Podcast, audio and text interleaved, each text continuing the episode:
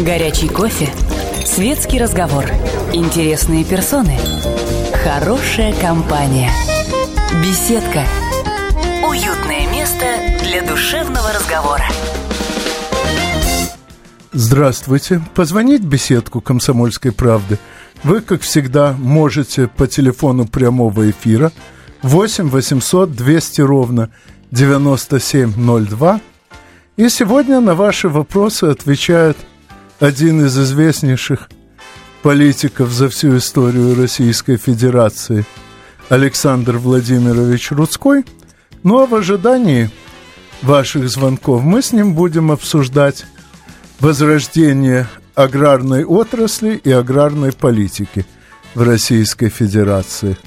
Дело в том, что сейчас, после э, множества различных политических превратностей, э, создается э, на базе нескольких ранее самоликвидировавшихся партий, а главное на базе тех традиций и надежд, на которые эти партии опирались, аграрно-промышленная партия Российской Федерации Александр Владимирович один из активнейших участников ее создания. Я приветствую всех тех, кто нас слушает, и готов ответить э, на любые вопросы, Э, связанные с темой возрождения агропромышленного комплекса России. Не знаю, как вам, а мне лично стыдно, что мы покупаем за рубежом картофель, укроп, э, петрушку и другие сельскохозяйственные продукты, тратя в год на эти цели ни много ни мало, я вам называю цифру, импорт продовольственных товаров и сельхозсырья э, на 43,1 миллиарда долларов. Вот эти деньги могли оставаться здесь и развивать наш агропромышленный комплекс. Мы выстроили агропромышленный комплекс таким образом, что практически 60% потребляемых продуктов питания покупаем за рубежом. Ну, строго говоря, в названную вами сумму входит и некоторое количество э, видов продовольствия, которые у нас в принципе практически невозможно э, выращивать. Ну, то есть ну, я это... знаю, что э, в имперские времена ухитрялись под Санкт-Петербургом ананасы, ананасы растить. Да. Но стоили они столько, что все-таки дешевле было вести их. Но, Но понятно, что это лишь незначительная доля нашего нынешнего импорта, а в основном возят действительно то, что можно растить у себя без всяких проблем. проблем. Но вот смотрите, вот э, интересная тоже цифра. Вот от, от объемов потребления овощей в зимний период, я имею в виду перец, сладкие, в том числе и горькие, э, помидоры, огурцы, мы производим всего на все 2% от объема потребления. А 98% покупаем за рубежом и возим в Россию. Там это все выращивается не по нашей технологии. У нас используется все-таки грунт и в парниковых и тепличных хозяйствах, а там гидропоника. Это разведенное удобрение в воде, поэтому внешне они напоминают огурец, помидор, перец, но по вкусовым качествам и качествам содержания витамина они просто, так сказать, ну, нечто такое. Но есть ли смысл это делать? Почему угробили у нас э, парниковые тепличные хозяйства? Я руководил субъектом Федерации агропромышленный субъект, это Курская область. Я все это восстановил каким образом? Сделал вменяемые тарифы на электроэнергию и газ, да? И все тепличные парниковые хозяйства были восстановлены. И Курская область, мало того, что полностью на 100% себя обеспечила в зимний период овощами, но мы еще и продавали соседние субъекты федерации. Сегодня опять там этого нет – потому что пришло другое руководство, опять невменяемые тарифы на электроэнергию и газ привели к тому, что эти хозяйства уничтожены. Ну, что касается тарифов, то должен сказать, что одним из постоянных требований наших западных, как сейчас принято говорить, партнеров, к нам было уравнивание цен на продукцию, производимую нами, с ее ценой на э, мировом рынке. В частности, это относилось и к электроэнергии, и к газу, и к нефти. Требования это мотивировали тем, что, мол, если мы будем у себя держать низкие цены, то нашим производителям будет невыгодно торговать этим на внутреннем рынке, а оно все уйдет за рубеж. Ну, то, что емкость зарубежного рынка ограничена, об этом деликатно умалчивали. То, что у себя самих эти страны вовсе не следуют этому требованию, а избыточному экспорту сопротивляются совершенно иными способами, об этом тоже молчали. Но в итоге у нас действительно многие на полном серьезе верят в то, что в стране, производящей нефть и газ, точнее, добывающей нефть и газ, и в стране, ввозящей нефть и газ, их цена должна быть одинакова. Ну, и вы понимаете, один это... из результатов вот эти тарифы. Анатолий Александрович, дело в том, что это все поддается пересчету. Ведь, э, опять же, те же льготные тарифы для производства в зимний период овощей, да, для населения страны, оно все компенсируется. Ведь дело в том, что, вот смотрите, мы выполняем требования э, сообщества э, по торговле. Мы вошли в это сообщество. Ну, давайте посмотрим, как финансирует свое сельское хозяйство Норвегия. Это вот уровень поддержки сельхозпроизводителей в мире в пересчете на 1 рубль произведенной продукции. Вот Норвегия 68, Страны ЕС 32, Соединенные Штаты 16, Россия 6.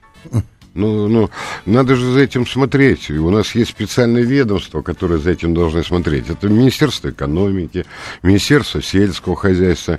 Но нельзя же просто в глупую, да, вы знаете, один из генералов, я его назову фамилию, э, Лебедь Александр Иванович, по этому поводу говорил так. Глупость – это не отсутствие ума, это такой ум. Понимаете? Ну, тут вот я с вами совершенно да. согласен. Ну, надо же поскольку думать. все э, рассуждения наших, э, так сказать, экономических деятелей укладываются э, во вполне стройную, очень изящную и удобопонятную, хотя и абсолютно неверную теорию, либерализм, но об этом и о том, почему либерализм несовместим с сельским хозяйством, мы поговорим после новостей. Не переключайтесь. Каждую субботу с 16 до 17 часов на радиостанции «Комсомольская правда» я, Леонид Альшанский, почетный адвокат России, веду передачу «Народный адвокат» и отвечаю на ваши вопросы по проблемам административного права, ГАИ, таможенник, пограничник, гражданского права, дачной амнистии, земельных отношений, обманы страховых компаний. Обо всем этом вы услышите в наших передачах каждую субботу с 16 до 17 часов. Горячий кофе Светский разговор. Интересные персоны. Хорошая компания. Беседка. Уютное место для душевного разговора. Позвонить в беседку «Комсомольской правды» вы можете по телефону 8 800 200 ровно 9702. На ваши вопросы сегодня отвечает э, один из известнейших политиков Российской Федерации – Александр Владимирович Рудской. Ну а в ожидании вопросов мы обсуждаем нашу аграрную политику, нашу аграрную отрасль и возможности их возрождения. И непосредственно перед э, новостями мы начали говорить о том, что нынешняя экономическая политика – правительство Российской Федерации, да, собственно, не только нынешнее, а всю последнюю четверть века, определяется либеральной теорией.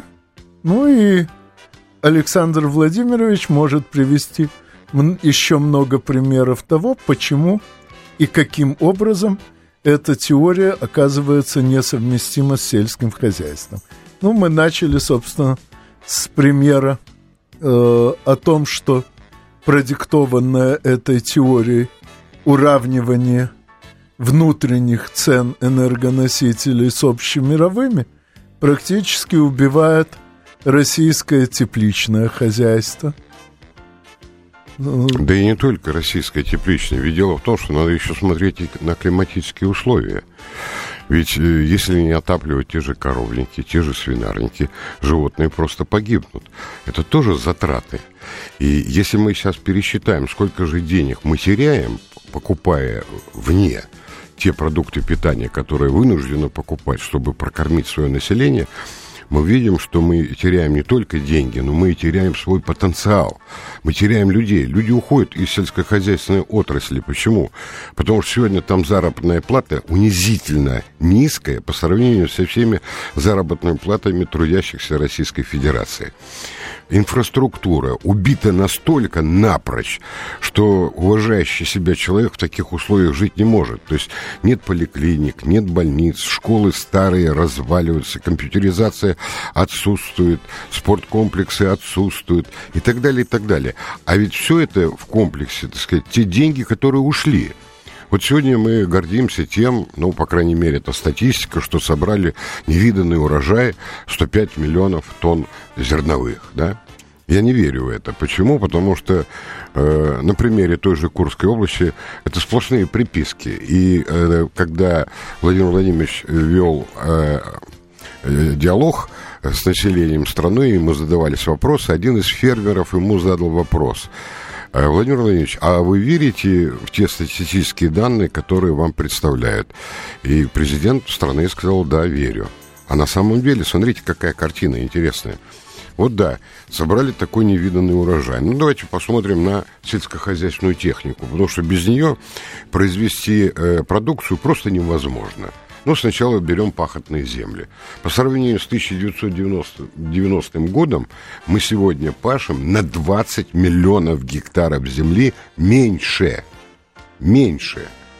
Так вот, как можно, э, культивируя, вспахивая земли на 20 миллионов меньше, производить зерна больше? Это, ну, просто, знаете, вот парадоксально.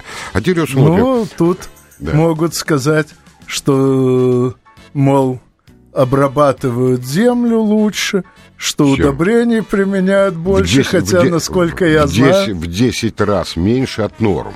Вот, Если вот. взять среднеевропейскую норму, то на гектар пашни выносится 250-300 килограмм активного вещества. У нас в лучшем случае 25-30 килограмм. А от объема производства удобрений в нашей стране 85% уходит на экспорт. Да. Ну, Но... ну, вы знаете, чем это все закончится? Ведь э, земля-то э, дает урожай, не может до бесконечности. Землю-то тоже надо кормить. Это называется плодородие. Мы с каждым годом теряем плодородие. А теперь вот я, помните, говорил о технике. Вот берем наличие тракторов в сельском хозяйстве, да? 1990 год. 1 миллион 366 тысяч тракторов. Теперь смотрим, 2014 год. 330 тысяч тракторов 4 раза меньше. В 4 раза меньше. Теперь смотрим. Вырастили зерно, теперь же его надо убрать, правильно? Теперь смотрим. Сколько же у нас зерноуборочных комбайнов? Вот смотрим. 1990 год. 370 тысяч. 2014 год. 75 тысяч. О чем это говорит? Это говорит о том, что напрочь убили сельскохозяйственное машиностроение. Это раз. А во-вторых, сегодня паритет цен на сельскохозяйственную технику такой, что производители сельхозпродукции не в состоянии купить эту технику. Не в состоянии. Но если мы такими темпами будем двигаться дальше, то я не знаю, какие будут дальше показывать цифры субъекты федерации. Ведь знаете, в чем беда? Госкомстат не контролирует статистические показатели, которые дают субъекты федерации и местные органы власти. Понятно. Ну, извините, прежде чем обсуждать тонкости статистики, ответим на вопрос. Владимир, здравствуйте. Добрый день. Я хочу задать два вопроса, Александр Владимирович. И некоторые пояснения вот к его статистике очень хорошие, интересные. Я в прошлом близко был связан с сельским хозяйством и хорошо знаю, что по мировой э, статистике утверждается, что для того, чтобы страна обеспечивала себя полностью продовольствием, нужно выращивать в среднем по одной тонне зерна на каждого жителя.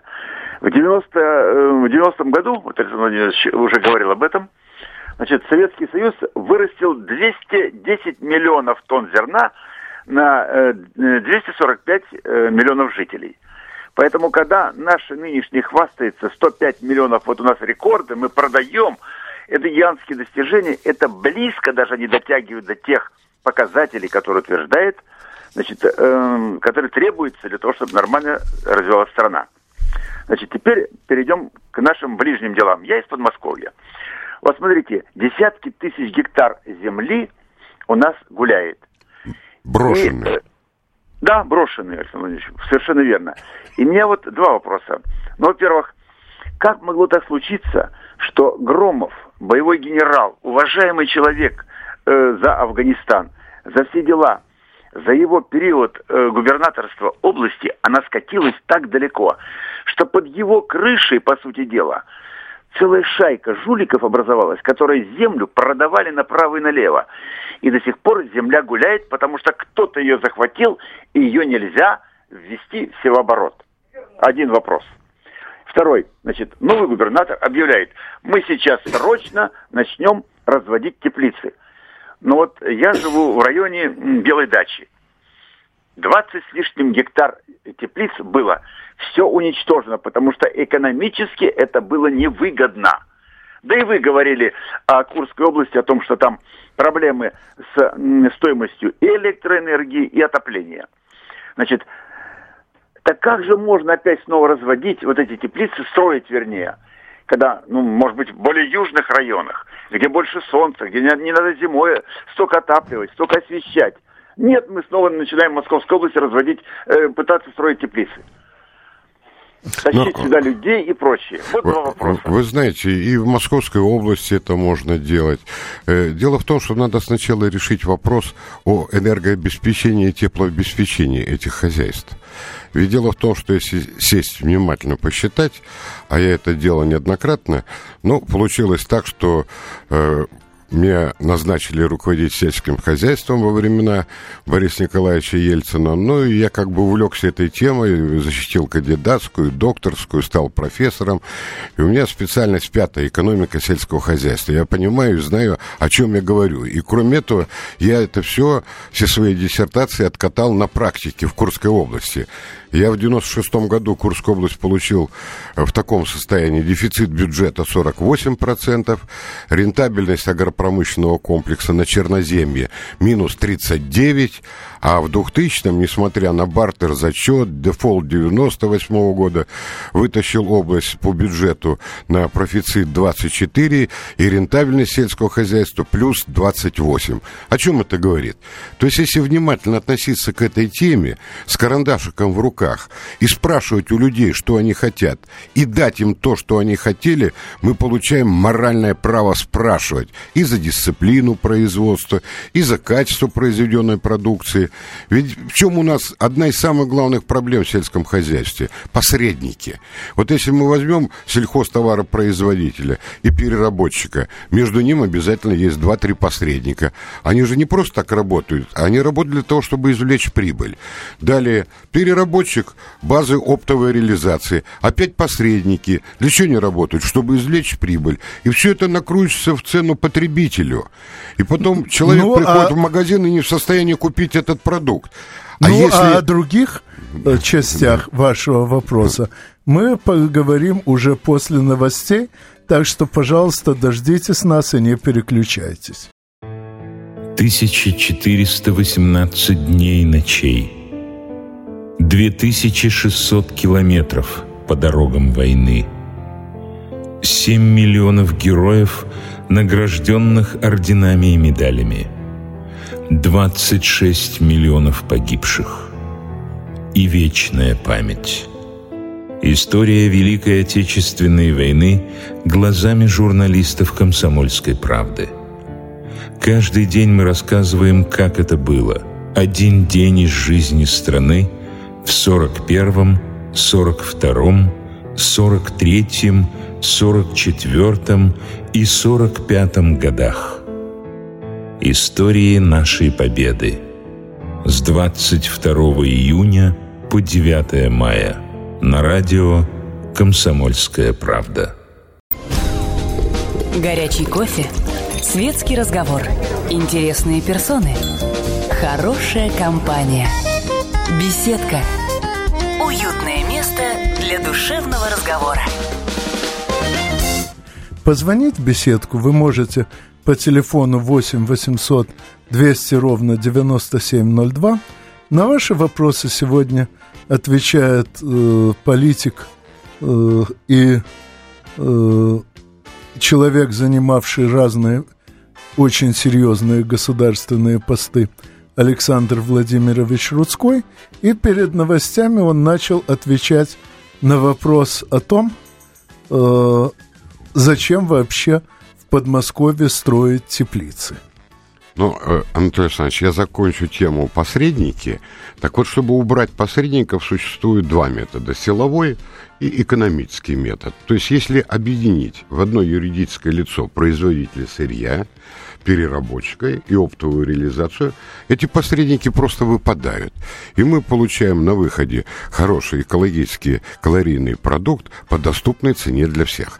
Сложно это сделать в масштабах государства? Да, сложно, до тех пор, пока мы будем заниматься либерализмом в экономике. Между прочим, этими процессами извините, надо управлять. Одна подробность. Согласно либеральной теории, вертикальная интеграция, то есть объединение да. всей технологической цепочки. Невозможно. Э, нет, возможно, но невыгодно. О, понимаете. А невыгодна она потому, что либеральная теория разрабатывалась как раз в интересах торговцев и прочих посредников. Точнее, спекулянтов.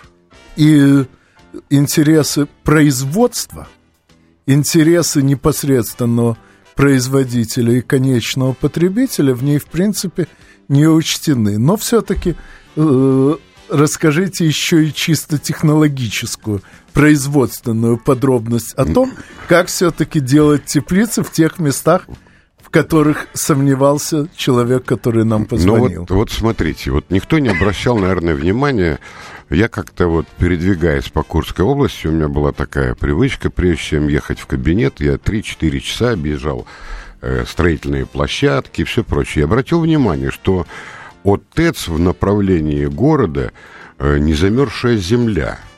И идет даже испарение, пар, кругом снег, холодно и замерзшая земля. И вот тепличные хозяйства строились вот на турбопроводах подачи тепла и обратки – тем самым мы экономим обогрев теплиц, то есть тратим деньги на освещение. И в, в том же Подмосковье мы насчитаем с вами десятки теплоэлектростанций, которые вот трубопроводы которых можно использовать для строительства тепличных хозяйств. Просто здесь нужен, вот, вы знаете, просто разумный подход, все это надо просчитывать, считать. И в Москве можно выращивать, и в Ярославле, и в Костроме, и даже в Заполярье это можно выращивать. Почему? Потому что, ну, перевозка, транспортные расходы, это удорожание продукта, понимаете?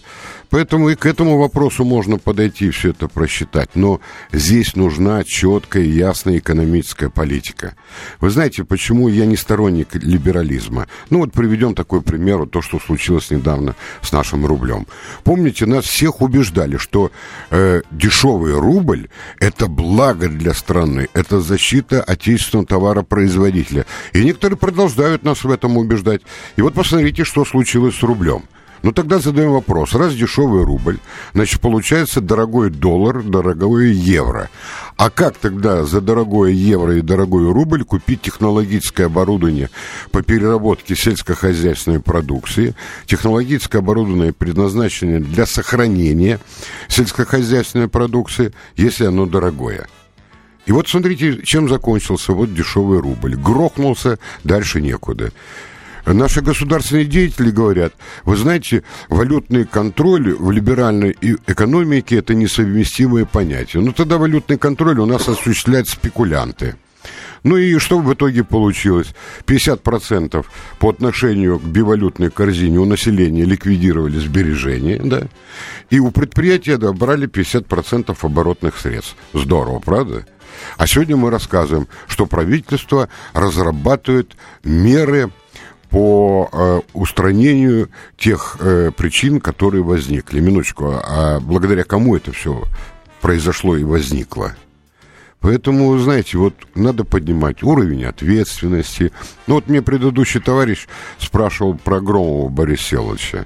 Ну, это вопрос не ко мне, надо у него спросить, каким образом он себя окружил вот этими негодяями, которые разграбили э, Московскую область. Но, опять же, вопрос – а почему Борис Селович не ответил за то, что делал с Московской областью? Потому что отсутствуют механизмы ответственности. У нас никто ни за что не отвечает. А отсюда вот такие вот итоги. У нас еще один звонок. Галина, здравствуйте. Здравствуйте. А, я не занималась сельским хозяйством, я просто по жизненному опыту хотела бы сказать, что лучше всех обеспечил бы нашу страну регион Урал картофелем, капустой, морковкой. А вот в плане теплицы я советую использовать Саратовскую область. Там очень дешевая электроэнергия, потому что там находится Блаковская атомная электростанция. Дает дешевую электроэнергию. Нет, она, вы, вы знаете, извините, я вас перебью, она не дешевая. Вот э, почему в Курской области не росли тарифы на электроэнергию, пока я был губернатором? Я пригласил директор атомной станции, там тоже атомная станция. Я говорю, какая себестоимость киловатта? Хорошо, такая. Транспортировка электроэнергии, Курск, облэнергосети, такая-то. Городские сети, такая-то. Я говорю, складываем. Сложили. Я говорю, почему в три раза дороже киловатт-час? А потому что между вот названными структурами везде посредники из родственников директора атомной станции, Курск облэнерго и так далее. И так у нас все это по, по стране. Вот сегодня идут такие баталии и споры по ЖКХ, а этот вопрос, вы знаете, выеденного яйца не стоит. Это здесь просто нужна политическая воля, чтобы навести порядок, понимаете? Я всегда говорю, никогда в жизни не читал в чужих карманах деньги. Хочешь зарабатывать, иди зарабатывай, только не на посредничестве только не на посредничестве. Вот эту заразу надо вырубить под корень. И вы увидите, мы совершенно будем жить по-другому. Совершенно по-другому. Поэтому, вы знаете, это иллюзия, что вот если атомная станция, значит дешевая электроэнергия. Нет, это далеко не так. Это далеко не так. Ну, а я добавлю, что атомных станций у нас вообще-то много. Не только в Саратовской области. Что есть, кроме атомных станций, и много других достаточно дешевых источников энергии. А главное, если, вот как рассказал Александр Владимирович, использовать э, всякие вроде бы бросовые ресурсы, вроде того же тепла, отходящего от э, ТЭЦ. ТЭЦ, то цена э, снизится настолько, что Просто не будет смысла концентрировать все производство в одном месте.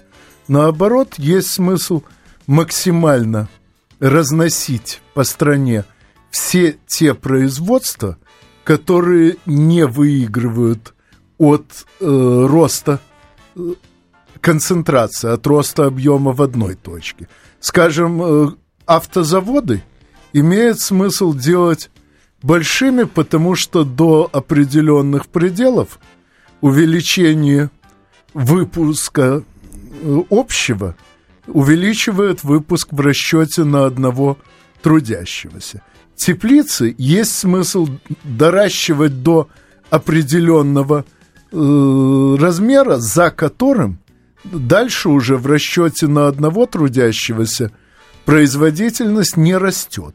И вот такие теплицы э, вот этого оптимального размера имеет смысл разносить уже по всей стране, чтобы максимально использовать повсюду э, бросовые ресурсы, чтобы максимально занять всех тех людей, которые, живя в разных местах, э, хотят работать на земле, а вопреки убеждению многих горожан, это работа для большей части народу привлекательна. Собственно, те горожане, кто обзавелся дачами с клумбами и огородами, сами об этом знают.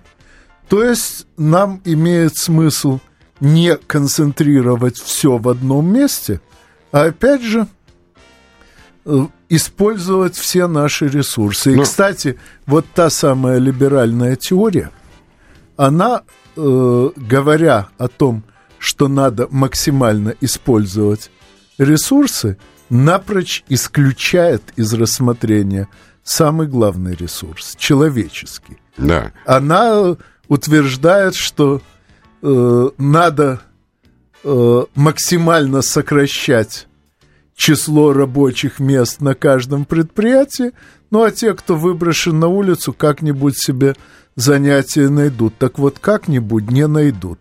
И нам надо поднимать производство повсеместно, именно чтобы не выбрасывать на улицу всех подряд. Но об этом мы и многом другом мы подробнее поговорим – уже после новостей. Так что, пожалуйста, не переключайтесь, тем более, что новости тоже интересные.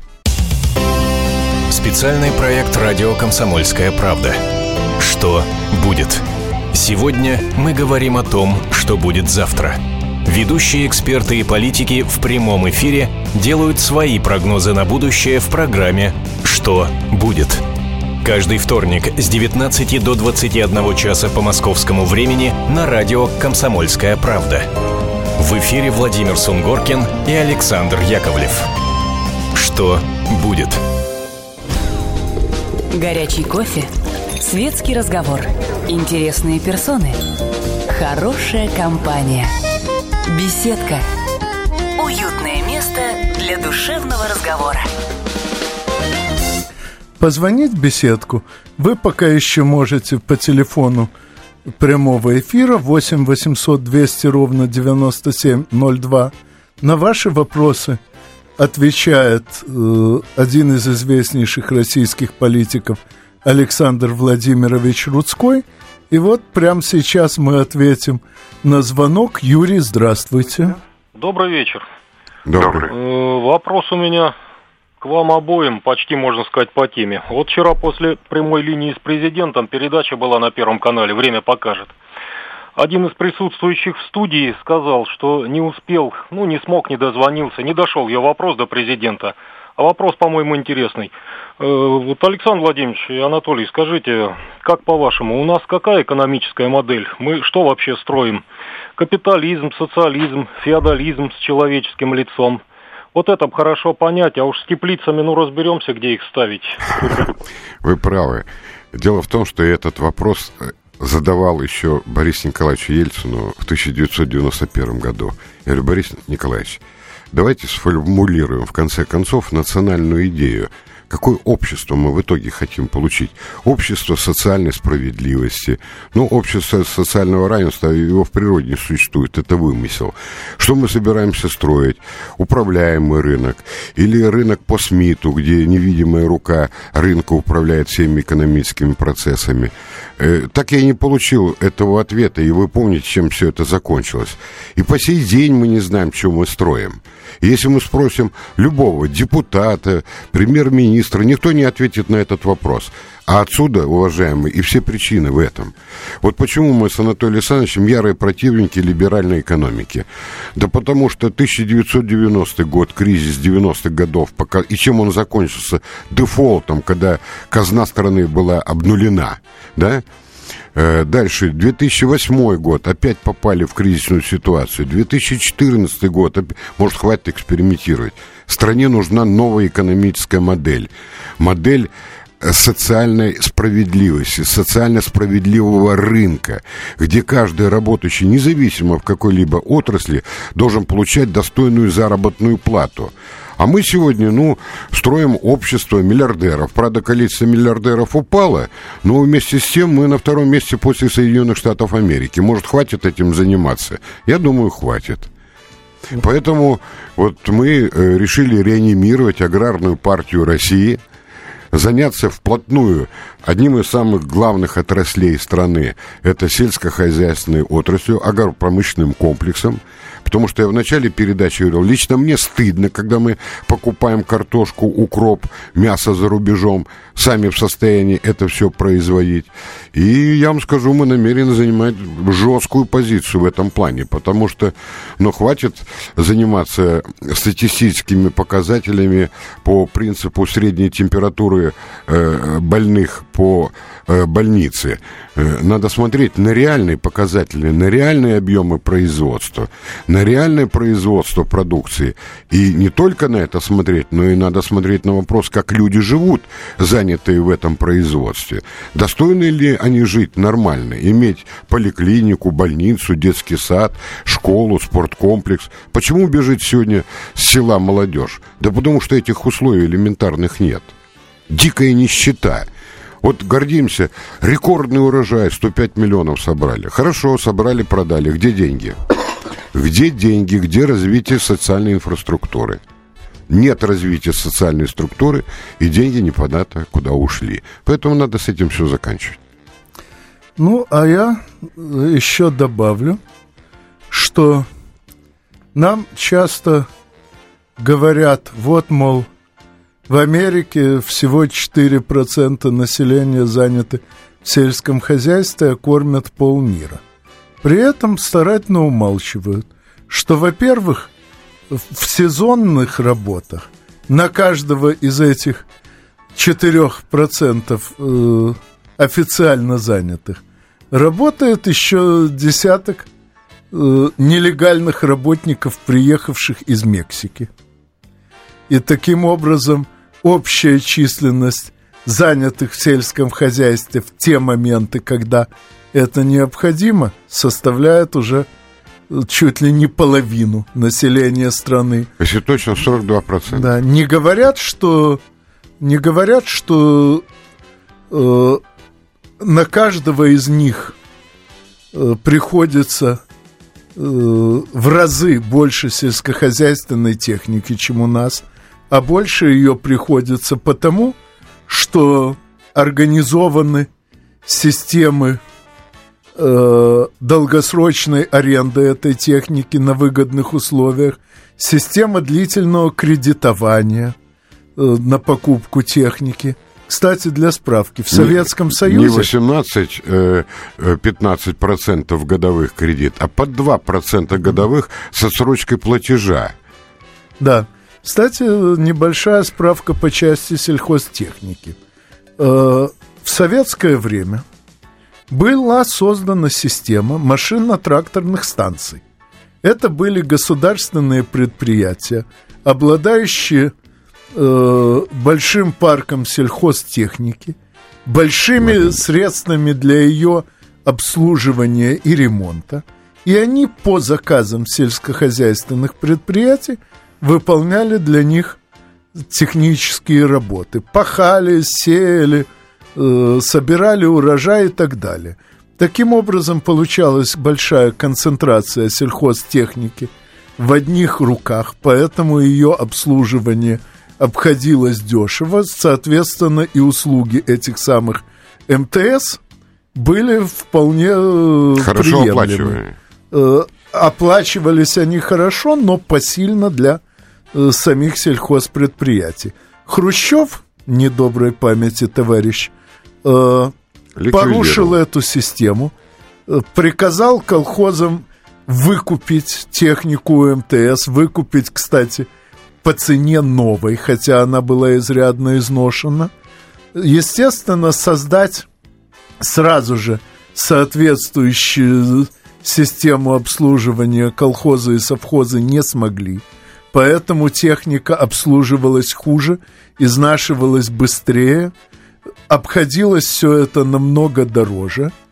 Я э, думаю, что сейчас мы бы могли создать нечто подобное этим самым МТС на коммерческих условиях, но одно условие нужно не коммерческое, а именно, что между МТС и колхозом не должно быть посредников. Они должны заключать договора, ну или сейчас уже не колхозы, а фермы на территории бывших колхозов, они должны заключать договора напрямую. Александр Владимирович, будет ваша партия способствовать созданию такой системы? Э, Анатолий Александрович, за счет чего я поднял рентабельность агропромышленного комплекса Курской области? Были созданы машино-тракторные станции. На сегодняшний день их ни одной не осталось. Их все растащили. Вот в тот период, в 96-х годах, у меня были бортовые машины Скани, комбайны-доминаторы, у которых практически нулевые потери. Правда, обслуживали эти комбайны и машины летчики расформированного авиационного полка, потому что там уже идет и компьютерная система, и вычислительная система на этих комбайнах. Так вот, за счет машино-тракторных станций я решил вопрос трудоустройства интеллектуалов села. Дальше. Решил вопрос обеспечения сельскохозяйственной техникой всего сельского хозяйства, восстановил пахотные площади земель, все полтора миллиона гектаров – и все это работало как часы и показало рентабельность положительную. Я вам скажу, для агропромышленного комплекса 24-30% рентабельность – это очень хорошо. И вот те, кто работал на комбайнах, бывшие летчики, мне говорили, Александр Владимирович, я за сезон заработал денег столько, сколько бы не заработал пять лет, летая на самолете кверху задницей, понимаете? То есть о чем это говорит? Если правильно подходить к этой теме, результат будет неизбежный. Конечно, э, партия, аграрная партия, будет отставить э, на 100% интересы села, а интерес села может быть решен только в одном случае. Это высокая механизация, переработка, хранение ну, и реализация а я напомню, продукции. что продукция села нужна еще и городу, так что возрождение этой партии в интересах нас всех. Ну, с вами, как всегда, услышимся через неделю в беседке радиостанции «Комсомольская правда». Как не пропустить важные новости? Установите на свой смартфон приложение «Радио Комсомольская правда». Слушайте в любой точке мира. Актуальные новости, интервью, профессиональные комментарии. Удобное приложение для важной информации. Доступны версии для iOS и Android – Радио «Комсомольская правда». В вашем мобильном.